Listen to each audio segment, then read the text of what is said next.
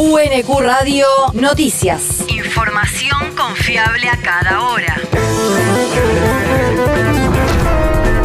El clima. El Servicio Meteorológico Nacional indica que hoy se espera una máxima de 36 grados con cielo parcialmente nublado.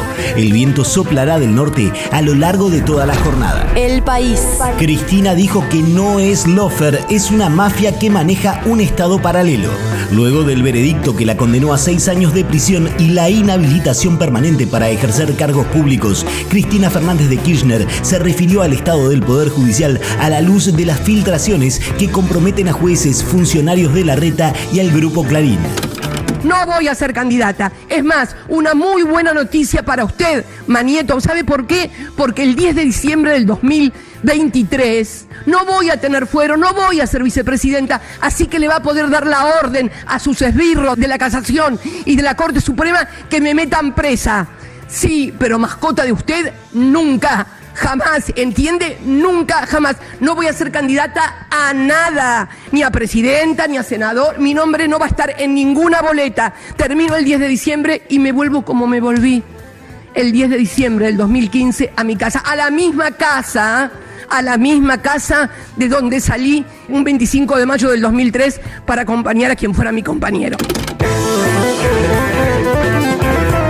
La vicepresidenta afirmó que el fallo se dio únicamente para impedir que pueda participar electoralmente y que eso se hace bajo la dirección mafiosa de un Estado paralelo que está a cargo de Héctor Mañeto, el dueño del Grupo Clarín, y sus esbirros políticos y judiciales. Con esa lógica, Cristina mostró la connivencia entre jueces y poder económico para gobernar en las sombras al país y advirtió que no se va a escudar en los fueros para protegerse ni que va a ser candidata en 2023. La El Partido Justicialista de la provincia se declaró en alerta. Luego de conocerse el fallo contra Cristina Fernández, el PJ bonaerense se declaró en alerta frente al avance del entramado mediático judicial sobre dirigentes del peronismo como respuesta a la condena a seis años de prisión e inhabilitación perpetua para ejercer cargos públicos. Para el justicialismo provincial, esta es una condena también para cualquier dirigente que no se quiera arrodillar ante los intereses que defiende un grupo de privilegiados y a todo proyecto político de origen popular y democrático que no se someta a las reglas de lo que quieren los que verdaderamente detentan el poder en la Argentina. El territorio. Mujeres reclamaron en Quilmes políticas que erradiquen la violencia de género. Al menos un centenar de mujeres se movilizaron este martes por la tarde en el centro de la ciudad en reclamo de políticas públicas que erradiquen la violencia de género luego del femicidio contra una joven de 22 años en San Francisco Solano. Nair Belén Di Giglio fue encontrada asesinada, presuntamente estrangulada, y por el femicidio fue detenido su expareja y padre de sus hijos. El mes de noviembre terminó con más de 229 femicidios y 7 trans travesticidios, un asesinato por causas de género cada 34 horas en lo que va del 2022, según indican datos oficiales. El mundo. El Partido de los Trabajadores de Brasil expresó su apoyo y solidaridad con Cristina Fernández. La presidenta de la organización política Gleisi Hoffman manifestó en su cuenta de Twitter todo el apoyo a la compañera Cristina, víctima de persecución y politización del Poder Judicial.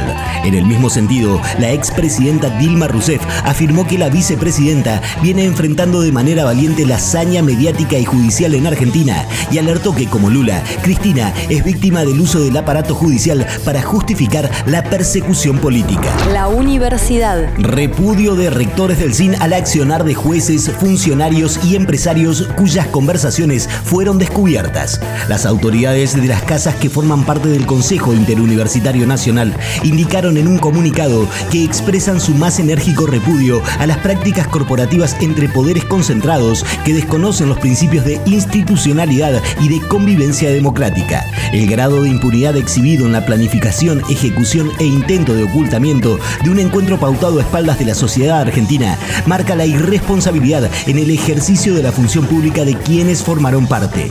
Además, expresaron que lo que está en juego es la idea de poder y su ejercicio. Si el poder es como ambicionan los participantes del viaje y del chat una serie de prácticas ilegales y ocultas tipificadas en el Código Penal y ejecutadas en defensa de los privilegios históricos de los sectores que han promovido la inestabilidad institucional para beneficiarse de ella, o si como creemos y defendemos una herramienta de transformación para garantizar los derechos, promover oportunidades y construir construir una sociedad más justa. El deporte. Estrella Roja de Serbia hace oferta formal por Facundo Campazo.